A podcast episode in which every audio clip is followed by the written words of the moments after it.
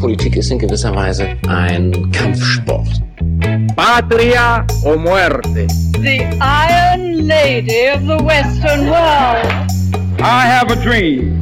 Where all South Africans are equal. Hasta la victoria siempre.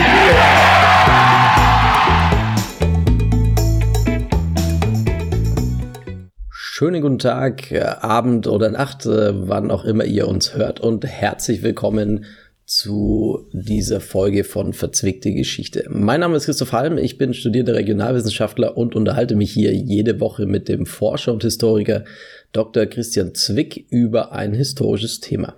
Ja, heute wollen wir uns einmal weiter mit der Geschichte von Deutschen im Ausland beschäftigen. Wir haben ja letzte Folge bereits über die in der deutschen Wahrnehmung etwas vernachlässigte deutsche Kolonialgeschichte gesprochen und wollen uns heute einmal im Sinne von Goodbye Deutschland sozusagen mit der Geschichte von jenen Deutschen beschäftigen, die über die Jahrhunderte ins Ausland ausgewandert sind. Dabei soll es unter anderem um Push- und Pull-Faktoren gehen, die Bürger dazu veranlassen, ins Ausland zu gehen und uns ansehen, wohin die Deutschen, Deutsche natürlich immer in Anführungszeichen, also eher Menschen aus deutschsprachigen Regionen, freiwillig oder auch unfreiwillig umgesiedelt sind. In den Vereinigten Staaten gibt es bis heute Staaten, also zum Beispiel South und North Dakota, in denen Deutsch noch die zweithäufigst gesprochene Sprache ist. Wir sprechen davon etwa 50 Millionen Menschen in den USA, die sich in den heutigen Zählungen selbst als deutschstämmig bezeichnen würden.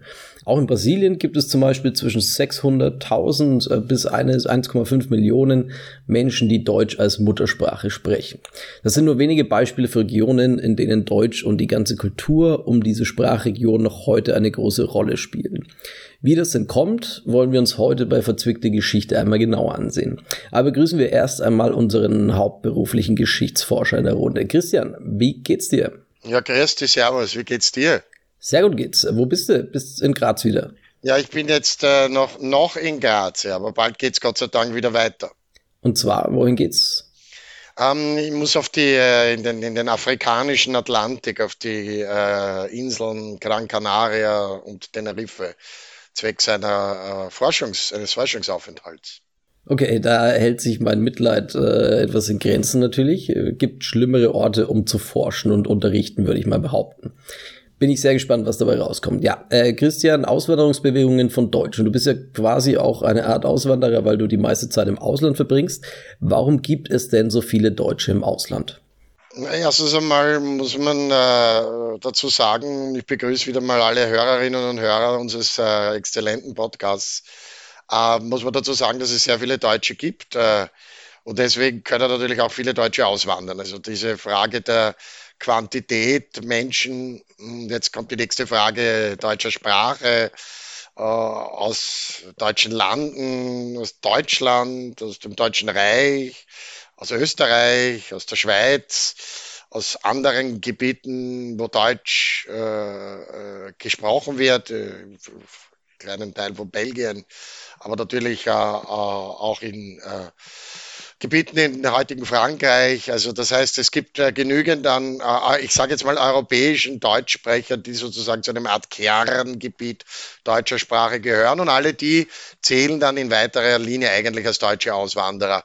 Wenn ich da nicht dazu zählen würde, sind die, die aus dem europäischen Kern deutschen Sprachgebiet ausgewandert, äh, ausgewandert sind beziehungsweise vertrieben wurden nach Russland, äh, zum Teil äh, zwangsangesiedelt wurden in Ungarn, in Rumänien äh, und in anderen Teilen, vor allen Dingen Osteuropas, die würde ich da jetzt nicht als klassische deutsche Auswanderer äh, dazu zählen, wenn wir sie jetzt schon in Richtung Amerika äh, uns anschauen, wobei das auch sein kann.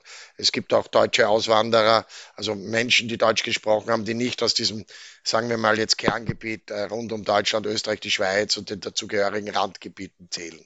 Also ich würde schon sagen, es gibt äh, sehr, sehr viele, die äh, deutsch sind, jetzt im Sinne der deutschen Sprache und auch ein bisschen einer deutschen Kultur, wobei dieser Begriff natürlich immer mit, mit großer Vorsicht äh, zu gebrauchen ist, wenn man da rasch in so eine nationalistische Debatte hineinkommt. Aber ähm, äh, deine Frage beantwortet, es gibt einfach viele Deutsche und deswegen sind auch viele Deutsche ausgewandert und das hat auch meistens etwas mit der Problemsituation in diesem äh, äh, Gebiet zu tun, aus dem die ursprünglich in Europa stammen.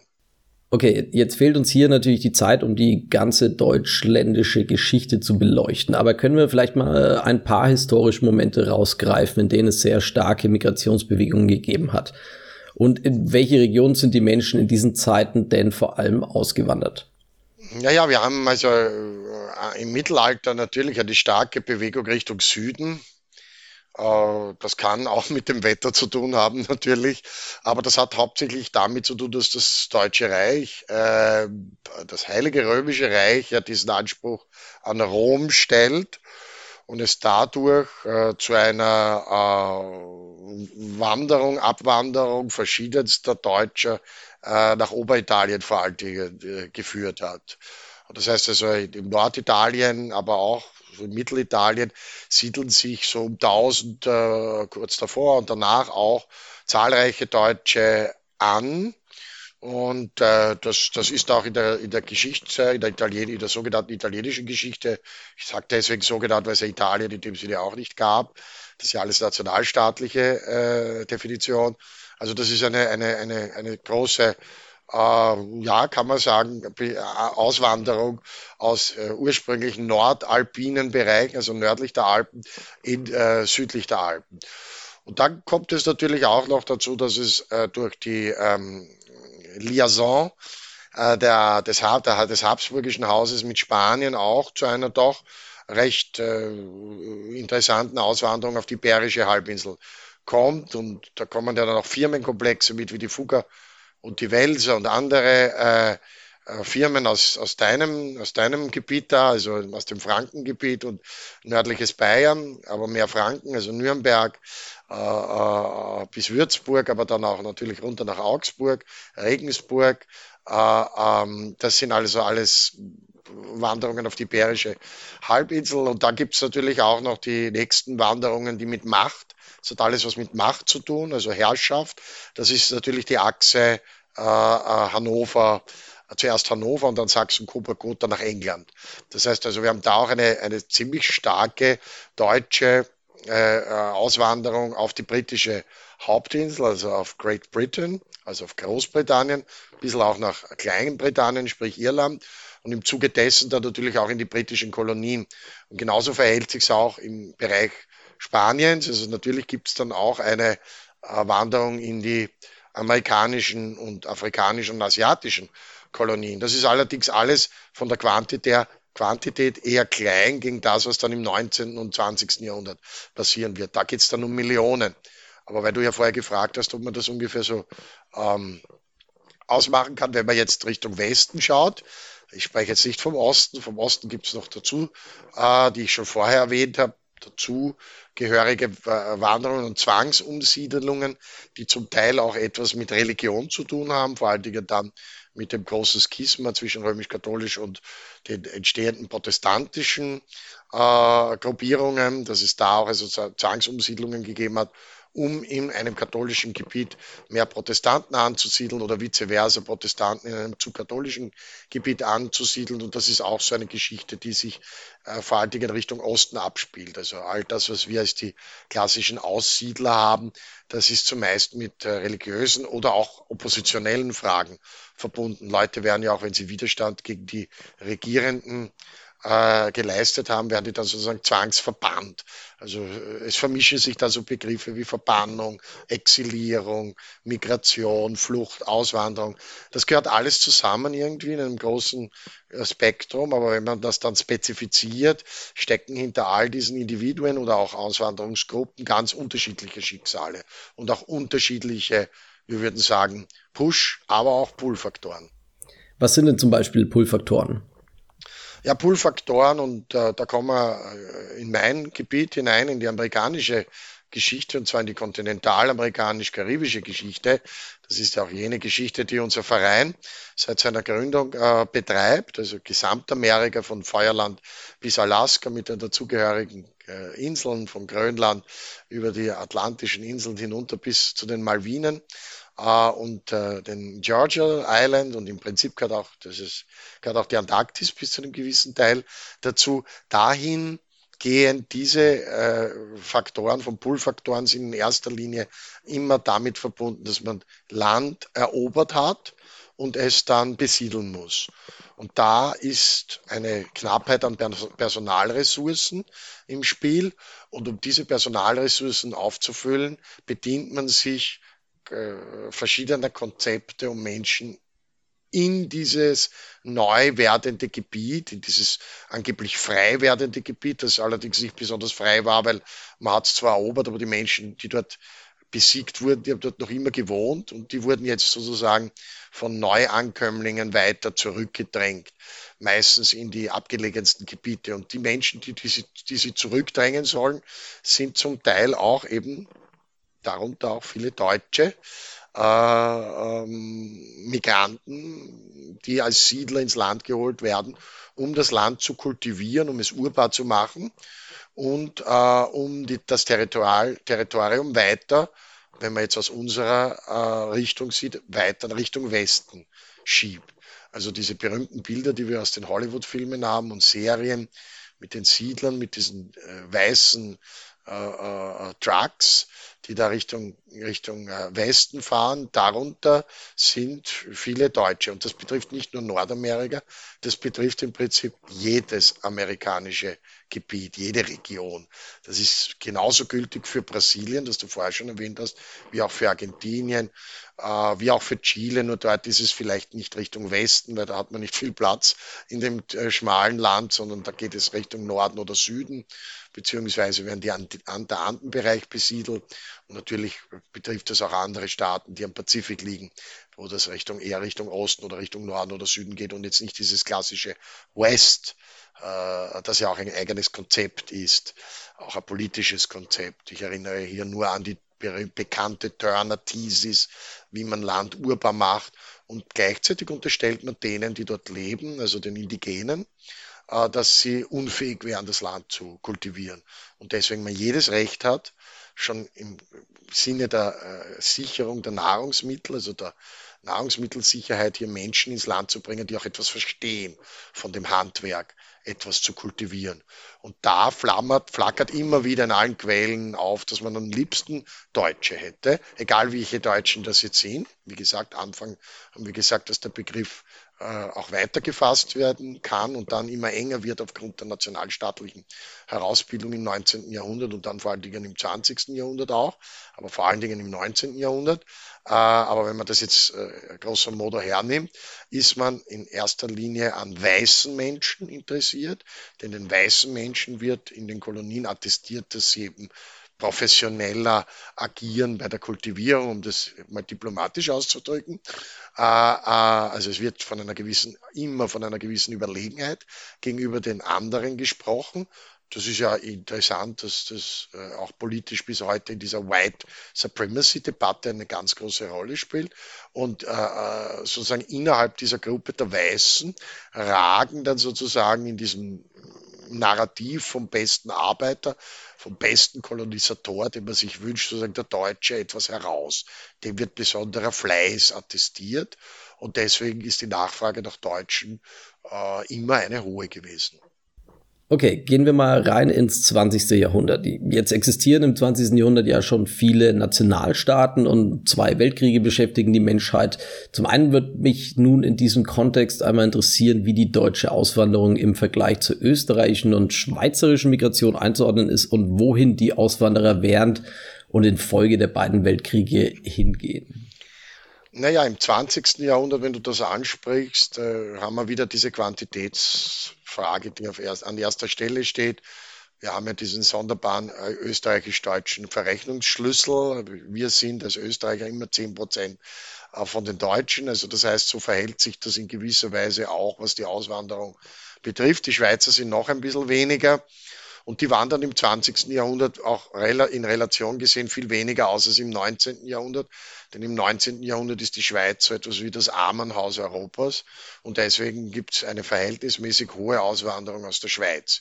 Es mag jetzt vielleicht ein paar überraschen, aber der Schweiz ist es wirklich nicht besonders gut gegangen. Die erholt sich eigentlich erst gegen Ende des 19., aber eigentlich erst im 20. Jahrhundert und der Schlüssel zum Erfolg für die Schweiz ist eigentlich der Erste Weltkrieg und die, äh, das Verharren in der Neutralität, das es sozusagen Investoren und, und Kapital auch in großem Maße angelockt hat und aus der Schweiz das gemacht hat, das, das sie heute darstellt, dasteht.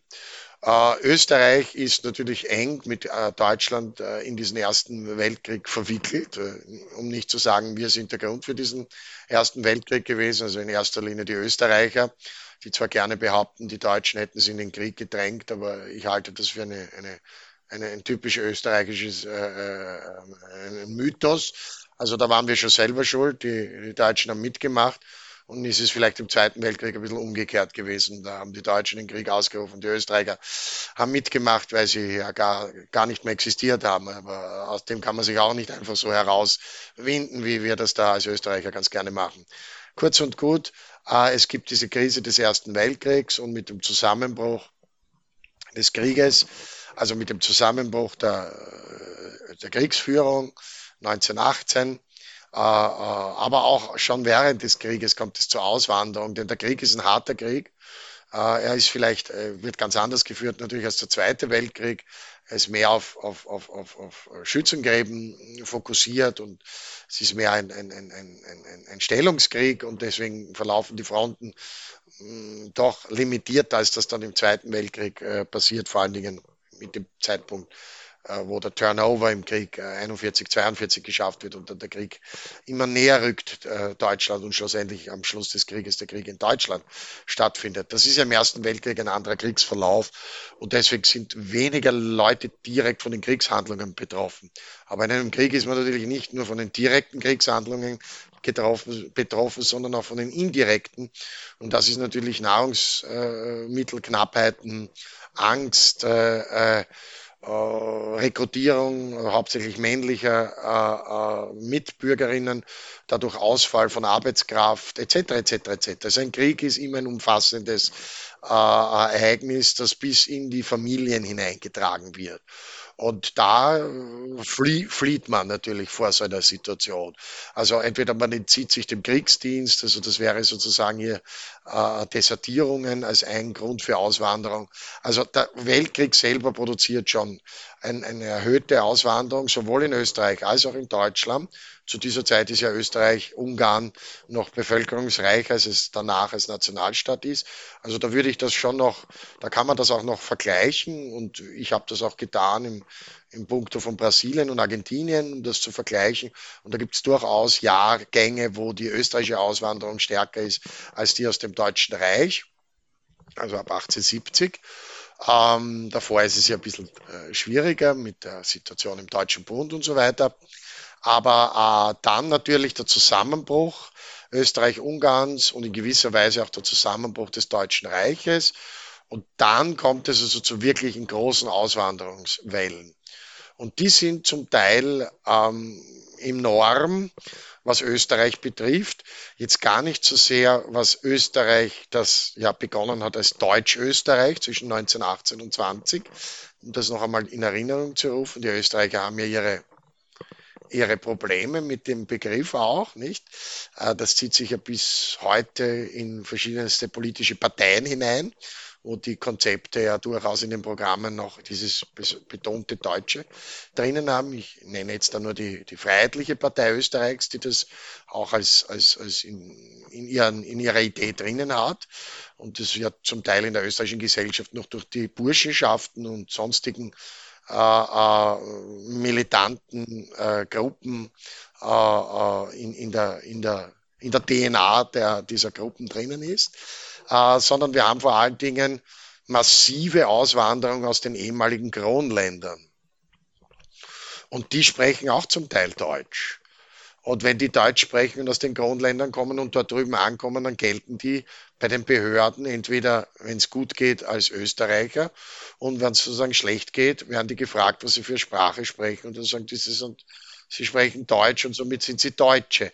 Also wir haben nach 1918 auch ein massives Identifizierungsproblem. Wer ist jetzt wirklich Deutsch und wer ist österreichisch, beziehungsweise wer kommt eigentlich aus Ungarn, aus äh, aus Böhmen, aus Mähren, aus Teilen von der Bukowina, Kroatien und Slowenien und so weiter. Also das ist ein bisschen ein Problem, wenn du nach, wenn du stellst diese Frage, wer wo, wer kam, das verschwimmt ein bisschen ineinander. Äh, vielleicht hier nur ganz kurz zur Erklärung. Was genau meinst du mit Kronländern? Also die Länder der Habsburger Monarchie nehme ich an, oder? Naja, die Habsburger bezeichnen fast schon euphemistisch ihre Kolonien nicht als Kolonien, sondern als Kronländer, weil sie sozusagen mit der Krone direkt verbunden sind. Also das heißt, überall dort, wo man mit der Kutsche oder dann später ab 1900 mit einem Auto äh, von äh, äh, Punkt X nach Wien fahren könnte und man sozusagen direkt ohne irgendeiner fremden Grenze verbunden ist, das ist irgendwie, äh, wird in Österreich bis heute nicht als Kolonie wahrgenommen und heißt im offiziellen Duktus Kronland. Und damit meine ich also all diese Gebiete, die Österreich äh, 1918 verloren gehen aufgrund der Niederlage im Krieg plus äh, so richtig echten Stammlanden habsburgischer Provenienz wie Südtirol zum Beispiel, das ich bis jetzt sträflich vernachlässigt habe in meinem Text. Das gehört natürlich auch dazu, aber da ist die Situation natürlich eine andere. Aber da gibt es auch massenhaft Auswanderer aus Südtirol. Und dazu gehört nicht nur das deutschsprachige Südtirol, sondern auch das italienischsprachige Südtirol, nämlich das Trentino und da haben wir extrem viele Trentiner, die Italienisch sprechen, die aber immer Österreicher waren, die in Brasilien ankommen und die dann oder in Argentinien ankommen oder wo auch immer ankommen und die man dann fragt, was sie sprechen und die sagen, sie sprechen Italienisch. Und darauf werden, werden die als Italiener äh, äh, aufgenommen. Die waren aber in ihrem ganzen Leben nie Italiener im Sinne ihrer Staatsbürgerschaft. Also der Erste Weltkrieg produziert enorme enorm viele Ebenen an, an, an, an Einwanderern, die man nicht mehr richtig erfassen kann, die passportmäßig möglicherweise Deutsche waren, aber zum Beispiel als Sorben im Sinne äh, äh, der, jetzt der deutschen Vielfalt, die ja nicht so groß war wie die österreichisch-ungarische. Bei Österreich-Ungarn spricht man ja von einem Vielvölkerstaat, während das Deutsche Reich ja relativ kompakt ist. Also wenn man jetzt diese beiden Komplexe hernimmt. Da kann man jetzt erst einmal gar nicht von deutsch-deutschen Staaten sprechen, wie das sehr oft von äh, Kollegen aus dem eher konservativen rechten Spektrum gemacht wird, weil dieses Deutsche im Sinne des, Deutsch des österreichisch-ungarischen Staates, das ist ja äh, verhältnismäßig äh, gering. Jetzt zwar als Einheitssprache groß, aber im Gesamtsammelsurium der Sprachen ist es halt eine bedeutende und wichtige Sprache. Es ist ja auch die Kommandosprache in der Armee. Also dadurch werden die Leute auch angehalten, Deutsch zu lernen. Das ist ja das Schöne für uns, wenn wir heute nach Ungarn fahren, so viele Leute noch Deutsch können und wir peinlicherweise nicht ein Wort Ungarisch sprechen. Aber das kommt eigentlich noch von dieser Tradition her, dass man Deutsch als Lingua Franca in verschiedenen Bereichen gesprochen hat. Und das ist ja auch eines dieser Reste dieses, dieser Monarchie äh, und dieses Gedankens eines Vielvölkerstaates. Das ist unterschiedlich zum Deutschen Reich. Äh, und in der Schweiz wissen wir auch, es gibt italienischsprachige Schweizer, französischsprachige Schweizer, reiterromanische Schweizer sprachige Schweizer und eben deutschsprachige Schweizer. Und das ist auch ein bisschen anders. Also äh, wenn man sich mit Auswanderer, deutscher Auswanderergeschichte beschäftigt, ist das karg Wiesen. Also das ist nicht so einfach, wie man sich das vorstellt, sondern es lauern da sehr, sehr viele Schwierigkeiten darauf. Und das zieht sich dann, das, das zieht sich über den Zweiten Weltkrieg hinaus. Das endet so eher erst so ab 1950, 60, dass man dann klar Menschen auch wirklich nationalstaatlich zuordnen kann. Jetzt ist das Ganze natürlich etwas komplexer, als man sich das vorstellt. Das muss man sich, glaube ich, aber bewusst machen. Schon während und in Folge des Zweiten Weltkriegs gab es ja die sogenannte Rattenlinie, über die viele Nationalsozialisten vor allem auch nach Südamerika ausgewandert sind. Das sollten wir vielleicht nicht außen vor lassen. Also allen voran kamen diese Flüchtigen ja nach Brasilien, Argentinien und Chile im Fall von Südamerika zum Beispiel. Paraguay auch. Paraguay auch, genau. Ich denke jetzt an so berühmte Figuren wie Adolf Eichmann, Josef Mengele und so. Wie kommt es, dass die ausgerechnet nach Südamerika gehen und wie kommen die da überhaupt hin? Naja, erstens einmal muss man da jetzt sagen, also diese Gruppe von Nationalsozialisten, die auch wirklichen, sagen wir jetzt einmal, Dreck am Stecken gehabt haben, also Mörder waren, äh, äh, gesucht wurden auch. Also es gibt ja eine Zahl von Nationalsozialisten, die jetzt einfache Parteimitglieder waren und die da mitgemacht haben an dem ganzen System. Und man sieht ja äh, dieser Tage, wie einfach es ist, an einem System äh, massenmäßig mitzuwachen. Muss man nur Elias Canetti, Masse und Macht lesen, dann weiß man, wie das funktioniert. Also nicht alle Menschen, die darüber gegangen sind und die organisiert in einem der vielen, äh, äh in der Partei oder in vielen der unter, unteren Einheiten der Partei, Verbände, was auch immer, sind gesucht worden und, und USW. Aber Massenmörder, Kriminelle sind äh, nicht nur nach Südamerika gegangen, sondern auch in den Mittleren Osten, zum Teil auch in andere äh, Bereiche. Manche wurden auch gezielt abgeworben, insofern sie hohe Skills hatten. Also das ist dieser Brain Drain aus der, der deutschen Nazi-Intellektuellen, die äh, zumeist in die USA gegangen sind oder auch in die Sowjetunion und in dritter Linie erst haben Staaten wie Portugal, äh, Brasilien oder Argentinien sozusagen Intelligenz ja dritter, dritten Niveau abwerben können. Aber wie du richtig schon erwähnt hast, sind halt so richtig Big Guns der, der Nazi-Verbrecher haben es geschafft, nach Südamerika auszuwandern. Und das liegt in erster Linie daran, dass ihnen die römisch-katholische Kirche geholfen hat. Das muss man hier schon auch mal ganz klar erwähnen. Ohne der Mithilfe der römisch-katholischen Kirche hätte das so wahrscheinlich nicht funktioniert. Und es ist, wäre auch hier kontrafaktisch zu sagen, es hätte sonst nicht funktioniert. Es hat funktioniert und es hat mit der katholischen Kirche funktioniert. Und da hängen verschiedenste katholische ähm, Einheiten drinnen. Das ist nicht nur der Vatikan in der Person dieses Bischofs Alois Hudal, der da heraussticht. Das ist der Rektor der Stella de Anima, also jener Ausbildungsstätte für deutsche Priester in Rom, der übrigens aus Graz stammt, ein Österreicher ist, ähnlich wie Adolf Hitler, der ja auch ein Österreicher war. Also die Österreicher brauchen nicht glauben, dass sie sich da dauernd aus der Schuld herausstehlen können. Ganz und gar nicht. Und der organisiert sozusagen netzwerkartig in Rom ab 45 äh, bis 51, 52 ein Netzwerk, äh, das sehr gut beschrieben wird übrigens von einem lieben Kollegen Gerald Steinacher, den ich auf dem Weg, falls er den Podcast hört, einmal schön grüßen lassen will, der über diese Rattenlinie gearbeitet hat. Und diese Rattenlinie heißt, ist eigentlich der Weg aus der aus Deutschland, also aus dem besetzten Deutschland und dann auch ab 49 aus der Bundesrepublik ähm, aber auch zum Teil aus Österreich, über, es wird also sozusagen, die, also am Anfang wird das eigentlich genannt, die Klosterroute. Das heißt, da werden also deutsche Flüchtlinge, die melden sich sozusagen bei diesem Netzwerk, das zum Teil über Pfarren und zum Teil über Klöster Anlaufstellen errichtet.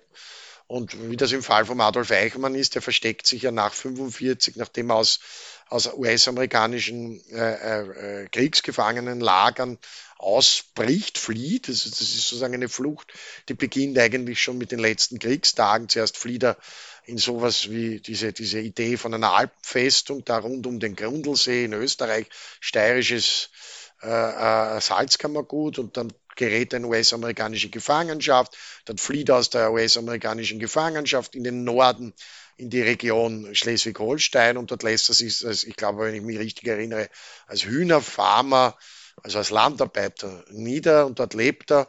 Und dann gerät er aber in die Schlagzeilen in der Zeitung und liest, dass man ihm also jetzt schon wirklich extrem sucht. Und daraufhin wendet er sich an, den, an, die, an dieses Netzwerk und dann wird er über die Klosterroute von einem Kloster übers andere, über die Alpenpässe dann nach Südtirol gebracht und dann von Südtirol komm, empfängt ihm dann in, im, im Heiligen Land Italien, empfängt ihm dann sozusagen zwei Organisationen, die maßgeblich der Kirche zugearbeitet haben in dieser Zeit. Das eine ist, die, ist das Rote Kreuz. Auch das gehört kritisch untersucht. Das hat auch der Kollege Steinacher gemacht. Das Rote Kreuz ist ja nicht unbedingt das, die Institution, für die sie viele Leute halten, nur. Es ist eine militärisch organisierte äh, Organisation mit, mit Rängen und mit allem militärischen äh, Wording dazu und die stellt dann Rote Kreuzpässe aus Und die stellt diese Roten Kreuzpässe damit auf, indem sie sich sozusagen auf den Vatikan diplomatisch beruft. Also eine, eine, eine Institution deckt sozusagen die andere ab und schlafen tun diese Leute übernachten, bevor sie verschifft werden, meistens von Genua oder von Savona aus, Richtung wo auch immer hin, Buenos Aires, Rio de Janeiro oder Havanna oder irgendeine andere wichtige Hafenstadt drüben bei uns in den Amerikas. Äh, schlafen sie in Klöstern weiter oder werden von der Caritas versorgt. Also auch die Caritas spielt hier eine, eine doch auch einmal beleuchtenswerte Rolle. Die ist auch nicht unbedingt immer nur das gewesen, also was sie heute erscheint. Also der gesamte Kirchenkomplex äh, äh, bis hin zum Papst und wir haben ja jetzt seit ein paar Monaten die Öffnung diverser Teile des Archivs im Vatikan, die möglicherweise noch viel mehr heraus äh, werden, als wir eh schon wissen. Da gibt es auch einiges. Und da muss ich wieder den Kollegen Steinacher herausheben. Der hat ja wirklich großartige Pionierarbeit geleistet, was das betrifft. Und wenn man sich das anschaut, dann, dann versteht man auch, warum dann, wenn die angekommen sind drüben in den amerikanischen Staaten, sie wiederum von der Kirche aufgenommen werden und dann von der Kirche sozusagen erst versorgt werden. So wie das klassisch heute mit, mit allen Flüchtlingen von Seiten der Kirche gemacht wird. Also im Prinzip unterscheidet einfach die Kirche nur nicht zwischen Verbrechern, und zwar bekannten Verbrechern. Das war ja denen bewusst, wer der Adolf Eichmann war. Das war ihnen bewusst, wer der Dragovic äh, war, der kroatische äh, äh, äh, Pater, der da äh, auch in, in, mit der Ustascha zusammengearbeitet hat und wer der Josef Mengele war. Äh, und, und, und wenn es wahr ist, dass es der Martin Bormann geschafft hat, äh, nach Bolivien zu kommen und wer der Bormann war. Also das ist schon wissentliche Fluchthilfe von Verbrechern, mit denen sich die Kirche wohl oder übel einmal auch offiziell auseinandersetzen muss. Immerhin geht es hier ja um die Mörder von äh, sechs Millionen Juden, Roma und Sinti und sonstigen, Homos also homosexuell und sonstigen Oppositionellen gegen den Nationalsozialismus, denen da geholfen wurde. Also Klosterroute und ab dem Zeitpunkt, wo sie in Italien sind, nennt man das dann sozusagen offiziell Rattenlinie. Und warum sind die empfangenen Staaten dann südamerikanische Länder? Naja, da kommen wir wieder auf das Thema von vorher zurück. Das sind schon Pull-Faktoren. Ähm, auch äh, Wernher von Braun war Mitglied der SS und ist ganz hochoffiziell von den US-Amerikanern abgeworben worden und ist dann der Gründer der NASA, wenn man so will, oder einer der, zumindest der Raketentechnik in der NASA. Der Mann war einfach SS-Mitglied und die SS ist eine, ist eine offiziell eingestufte verbrecherische Organisation. Also man sieht, äh, äh, da werden ganz offiziell auch Leute angeworben. Daneben die Verbrecher, also Werner von Braun gilt trotz alledem nicht als äh, äh, Verbrecher, äh, worüber man jetzt eine, eine Diskussion vom Zaun brechen könnte natürlich, weil ein Mitglied einer verbrecherischen Organisation kann man den nachher nicht sagen, meiner Meinung nach, du, hallo, ich war es nicht. Es waren die anderen. Also ich finde da schon mitgehangen, mitgefangen, um dieses alte Sprichwort hier zu strapazieren. Aber Argentinien und äh, Brasilien äh, folgen dieser alten Politik, die ich schon eingangs erwähnt habe, nämlich äh, am besten Deutsche, aber nicht nur weiß sollen sie sein. Also das ist diese Idee des Blanquiamento, also dieser äh, Einweisung der Bevölkerung oder Brancamento in, in Brasilien. Man will sozusagen die mestizische Bevölkerung, die ja zum Teil auch eine Mehrheitsbevölkerung oder eine Afro-Bevölkerung dadurch dezimieren, indem man eine weiße Mehrheit schafft. Also man will sie nicht mehr, äh, nicht wie der Hitler Menschen umbringen wollte. Also diese Phase ist vorbei, in der man den Indigenen also spätestens ab 1920, 30, das dauert eh sehr lange, ist der richtige Krieg gegen die Indigenen ja vorbei. Auch in Nordamerika. Also da ist das offizielle Datum des Ende des, des, des Krieges gegen die äh, Natives eigentlich 1931. Darum ist es auch nicht falsch, dass in manchen Western auch schon Autos herumfahren. Und ich würde dann schon sagen, dass die Atombombenversuche in der Nevada-Wüste auch noch ein letzter Akt der Kriegsführung gegen die USA, gegen die Indigenen war, was so nicht dargestellt wird. Es wird immer nur so als Tests dargestellt, aber damit hat man auch noch ganz gezielt äh, letzte Rückzugsgebiete von Indigenen in der, in der Wüste, wo eh schon die Wüste ist, wo niemand leben will. Ne? Gerade jetzt, wo uns der 12. Oktober vor, der, vor, Haus, vor dem Haus, vor Haus steht, ne, dass es noch rausbringt, das ist jener Tag, der äh, überall äh, gefeiert oder gedacht wird. Es ist der Tag der Ankunft Christoph Kolumbus und dem Beginn äh, dieses, dieser schrecklichen Tragödie rund um die äh, Natives, First Natives Bevölkerung, muss einmal gesagt werden, dass das ja ein Krieg ist, der da dauernd geführt wurde. Der endet aber mehr oder weniger 1930 offiziell. Aber bis heute wird er natürlich weitergeführt, halt unter anderen Schlagwörtern, wie zum Beispiel brennender Regenwald, da fragt sich ja auch niemand, wer in dem Regenwald eigentlich drinnen lebt und mit verbrennt. Es sind nicht nur die Bäume, die man hier retten sollte für unser Klima, sondern man muss auch die Menschen, die da drinnen leben, retten. Aber gut, es ist eine andere Diskussion und ich möchte jetzt da auch nicht zu politisch werden heute in diesem Podcast. Aber Argentinien und Brasilien locken weiße Arbeitskraft an und da ist es ihnen wirklich vollkommen egal, ob das auch Juden sind oder Nazis sind. Das heißt, da werden zum Teil wirklich Nazis und Juden auch im selben in derselben Stadt, sogar zum Teilweise in derselben Straße werden ihnen Wohnungen und Unterkünfte angeboten. Und das ist nicht selten, dass ein, ein jüdischer Migrant plötzlich einen, einen, einen Auschwitz-Wächter erkennt und identifiziert. Äh, also das heißt, also diese Geschichte ist den amerikanischen Staaten, um das ganz trivial auszudrücken, relativ wurscht. Hauptsache, da kommen weiße Arbeitskräfte ins Land und helfen den Staaten beim Aufbau einer fortschrittlichen Wirtschaft. Okay, vielleicht werfen wir noch einmal einen Blick in die Forschung, die unter anderem ja auch wir selbst unternommen haben. Wir haben uns ja einige kleinere Auswanderdörfer oder Kolonien auch angesehen, zum Beispiel Seaford Town in, in Jamaika oder Pomeroji in, also, oder Blumenau in Brasilien. Da gibt es ja unzählige Orte dieser Art in der Karibik, Südamerika und auch anderen Teilen der Welt natürlich. Wenn wir uns aber mal eine rausgreifen, exemplarisch, die du auch gut kennst, was sind denn das für Leute, die da heute leben? Warum sind die dorthin ausgewandert? Sprechen die noch Deutsch? Und was haben die auch für heutzutage für eine Stellung in der Gesellschaft? Naja, alle die von dir erwähnten so klassischen deutschen äh, Siedlungen, die bis heute existiert, äh, existieren, egal ob es Seaford Town, das auch Germantown, by the way, genannt wird in Jamaika, oder Pomaroji, also Pomarode und Blumenau, das ist die wahrscheinlich größte deutsche Stadt, äh, Stadtgründung gewesen. Das halt, schaut heute schon ein bisschen anders aus, aber das sind alles also mal klassische deutsche Siedlungsprojekte. Also das heißt, da kauft ein Investor äh, Land, wird eingeladen, dort zu investieren, kauft dann Land und auf dem Land entsteht eine Siedlung und dafür sucht er gezielt im deutschsprachigen Raum Siedler. Und die findet er meistens dort, wo die äh, Menschen äh, aufgrund des der, äh, des, meistens aufgrund der, einer schlechten wirtschaftlichen Entwicklung benachteiligt waren. Also im 19. Jahrhundert ist das überall dort, wo die Eisenbahn nicht hinfährt, äh, kommt es zu einer Absiedelung der Menschen weil jeder will dorthin, wo die äh, Eisenbahn ist, weil dort entsteht der Bahnhof und über den Bahnhof kommen Investi Investitionen in den Ort und es entsteht, es werden also aus, aus, aus Dörfern Städte, dort wo Eisenbahn hinkommt. Und die anderen Teile, wo das also nicht angeschlossen ist an die Infrastruktur, die sacken ab, äh, die, die kommt zu einer Verarmung und genau dort sind die Leute anfällig auf, also auf, auf, auf solche äh, Bewerbung, äh, sich in Brasilien, Argentinien oder wo auch immer anzusiedeln. Das betrifft ja auch Australien, Neuseeland und so weiter. Äh, und auch Afrika zum Teil. Ja. Also Kenia gibt es eine deutsche äh, Auswanderung und so weiter.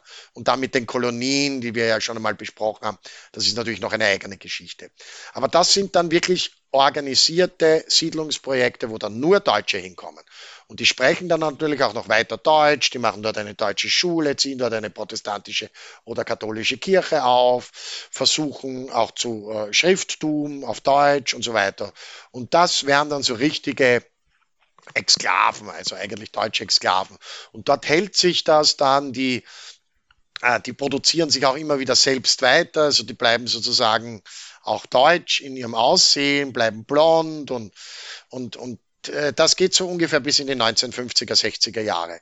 Das heißt, es ist nicht selten, dass mal ein Ethnograph oder so mal so auf eine deutsche Siedlung stößt und draufkommt, er befindet sich mitten hier in Tirol oder in Nordrhein-Westfalen oder was, weil die Leute so ausschauen, so sprechen, halt eine Sprache linguistisch interessant, die aus dem 19. Jahrhundert kommt, die fast äh, ohne Veränderung natürlich, die haben nie eine Rechtschreibreform mitgemacht, keine Grammatikänderungen und so weiter, also das ist linguistisch hochinteressant. Und das sind ganz, wenn du sagst, wenn du diese Frage gestellt hast, wo die stehen, die stehen ganz am Rande. Also das sind eigentlich Verarmte, äh, die machen ihre fast Subsistenzwirtschaft. Hier und da schaffen sie mal, dass ein Produkt erzeugen, das auch nach außen verkauft wird. Also das sind eigentlich so richtige Asterix-gallische Dörfer. Äh, und das hält sich dort, ja. Und die werden dann eigentlich erst durch die, äh, muss man dann sagen, durch die NSDAP und ihre Außenpolitik werden die dann erst erfasst. Also die sind auch in, äh, die werden dann, die werden dann sozusagen das erste Mal, die werden vergessen vom wilhelminischen Deutschland und vom, vom franz josefischen Österreich, werden die oft vergessen. Das sind äh, Auswanderer, die nicht nur aus Verarmung, zum Teil auch aus, aus Eherecht und Erbrecht, äh, zum Beispiel im Fall von Tirol, äh, das Oberinntal äh, verlassen müssen und so weiter. Aber die werden dann von den, von den Nazis hofiert als Auslandsdeutsche, zum Teil auch unter dem Gesichtspunkt, äh, vielleicht einmal eine fünfte Kolonne zu bilden, im, im Kriegsfall, das funktioniert aber nicht. Und ähm, also diese Dörfer sind wirklich bis in die 1950, 60er Jahre ziemlich äh, limitiert und ziemlich unter einer Glocke. Und erst ab den 60er Jahren, vor allen Dingen durch die, auch durch die Forscher, die das entdeckt haben, wird das dann einer größeren Öffentlichkeit bekannt. Und dann beginnt sozusagen erst der Vermischungsprozess mit den Brasilianern rundherum oder mit den Argentiniern oder auch mit den zum Teil auch mit den US-Amerikanern, da gibt es auch solche Fälle, also in sehr weit abgelegenen Gebieten, weil man die ja natürlich auch benutzt, wie ich schon eingangs gesagt habe, damit man sie sozusagen wie Frontierbauern an der, an der, an der, an der, an der Kolonisationsfrontier äh, ansiedelt, damit die dort das, das brutale Geschäft mit der Kultivierung des Landes machen. Und als das, als das sozusagen äh, abgeschlossen ist, werden die wieder vergessen und enden dann ab in diesen Glocken. Und erst in den letzten Jahrzehnten hat sich das dann äh, so weit verändert, dass heute diese Dörfer zumeist schon sehr stark vermischt sind und die, die viele Menschen auch im, im, im Alltag Spanisch oder Portugiesisch sprechen und nur noch in der Familie, im familiären Rahmen oder wenn sie sich mit den alten Familien treffen, die mit ihnen ausgewandert sind oder in der ersten Phase, mit denen sprechen sie dann schon noch Dialekt, deutsche Dialektformen. Äh, aber im, in, nach draußen können die meisten schon alle Portugiesisch, weil auch die portugiesischen Schulen dort natürlich äh, äh, oder die argentinischen oder was auch immer Schulen Fuß gefasst haben und die dann auch im Sinne der Landessprache und der Landestraditionen erzogen wurden. Ja, das ist in der Tat kurios, wenn man sich das mal vor Augen führt. Wer da einmal die Möglichkeit so hat, schaut euch unbedingt mal solche Orte an. Ich erinnere mich zum Beispiel, wie ich in Blumenau in Brasilien am helllichten Tag am Rathaus vorbeigeschlendert bin und dort vor dem Rathaus, das natürlich ein Fachwerkhaus ist, eine deutsch-brasilianische Band stand, die Resi, ich hol die mit meinem Traktor abgesungen hat. Das ist jetzt in Blumenau auch schon gewolltes Marketing sozusagen, aber auch in Seaford Town ist ja wirklich unvorstellbar, was das für spannende Menschen sind, wie sie aussehen, welche Sprache oder Dialekte sie auch sprechen, wie sie auch reden und welche Parallelen sich da heute noch ziehen lassen. Das ist hochgradig spannend, wenn man sich das mal genauer unter die Lupe stellt. Okay. Äh, gibt es da aber auch viele Rückkehrer oder ist das eher eine Einbahnstraße? Heute hat man ja diese RTL 2-eske Vorstellung, ich wandere aus und wenn es mit meiner Currywurstbude in Kingston Town nicht klappt, komme ich wieder zurück. Für die meisten hat sich diese Frage in der Geschichte aber wahrscheinlich gar nicht gestellt, weil sie die Option gar nicht mehr hatten, oder? Nein, da hast du vollkommen recht. Äh, die meisten Leute sind nicht zurückgewandert, äh, auch nicht in der Nazi-Zeit. Das wurde zwar sogar zum Teil forciert. Äh, ich kann mich an eine Geschichte aus Paraguay erinnern, wo ein ein, ein, ein, ein, Bürgermeister eingeladen wurde, bei den Olympischen Spielen 1936 teilzunehmen. Den wurde sozusagen die Fahrt bezahlt, aber der ist auch wieder zurückgekommen. Also es ist niemand, sind schon auch Leute natürlich geblieben, aber in Relation zu denen, die wieder zurückgefahren sind oder die gar nicht erst hingefahren sind, ist das verschwindend klein. Also man muss sich keine Sorge machen, äh, dass es Rückkehrer aus den Amerikas gibt. Das verhält sich hier Richtung Russland und Osteuropa ganz anders, aber das ist natürlich auch, da ist auch nicht der Atlantik dazwischen. Der Atlantik ist natürlich schon eine Barriere, die man nicht hier vergessen darf. Aber Rückkehrer würde ich gar, also also diese Frage stellt sich in den wenigsten Fällen, obwohl dann die Bundesrepublik vor allen Dingen ab den 1960er und 70er Jahren auch so Programme laufen lässt, aber auch ganz intelligente Programme, wo man also Deutsch-Brasilianern anbietet, eine Fach, eine, eine Fremdenverkehrsschule zu besuchen, im Tourismus was zu lernen, das wieder mitzunehmen, um Tourismusbetriebe dort aufzubauen, professioneller Natur. Also es gibt schon äh, heute viel mehr, als es noch vor 50, 60 Jahren gab. Äh, es gibt auch immer wieder welche, die äh, im, Winter zum Beispiel nach Österreich kommen, saisonal in der Skiindustrie arbeiten, kellnern und dann aber wieder zurückgehen. Äh, äh also da gibt es auf vielen Ebenen kleine Projekte, aber so eine große Welle, dass Leute zurückgehen wollen, äh, gibt es weniger.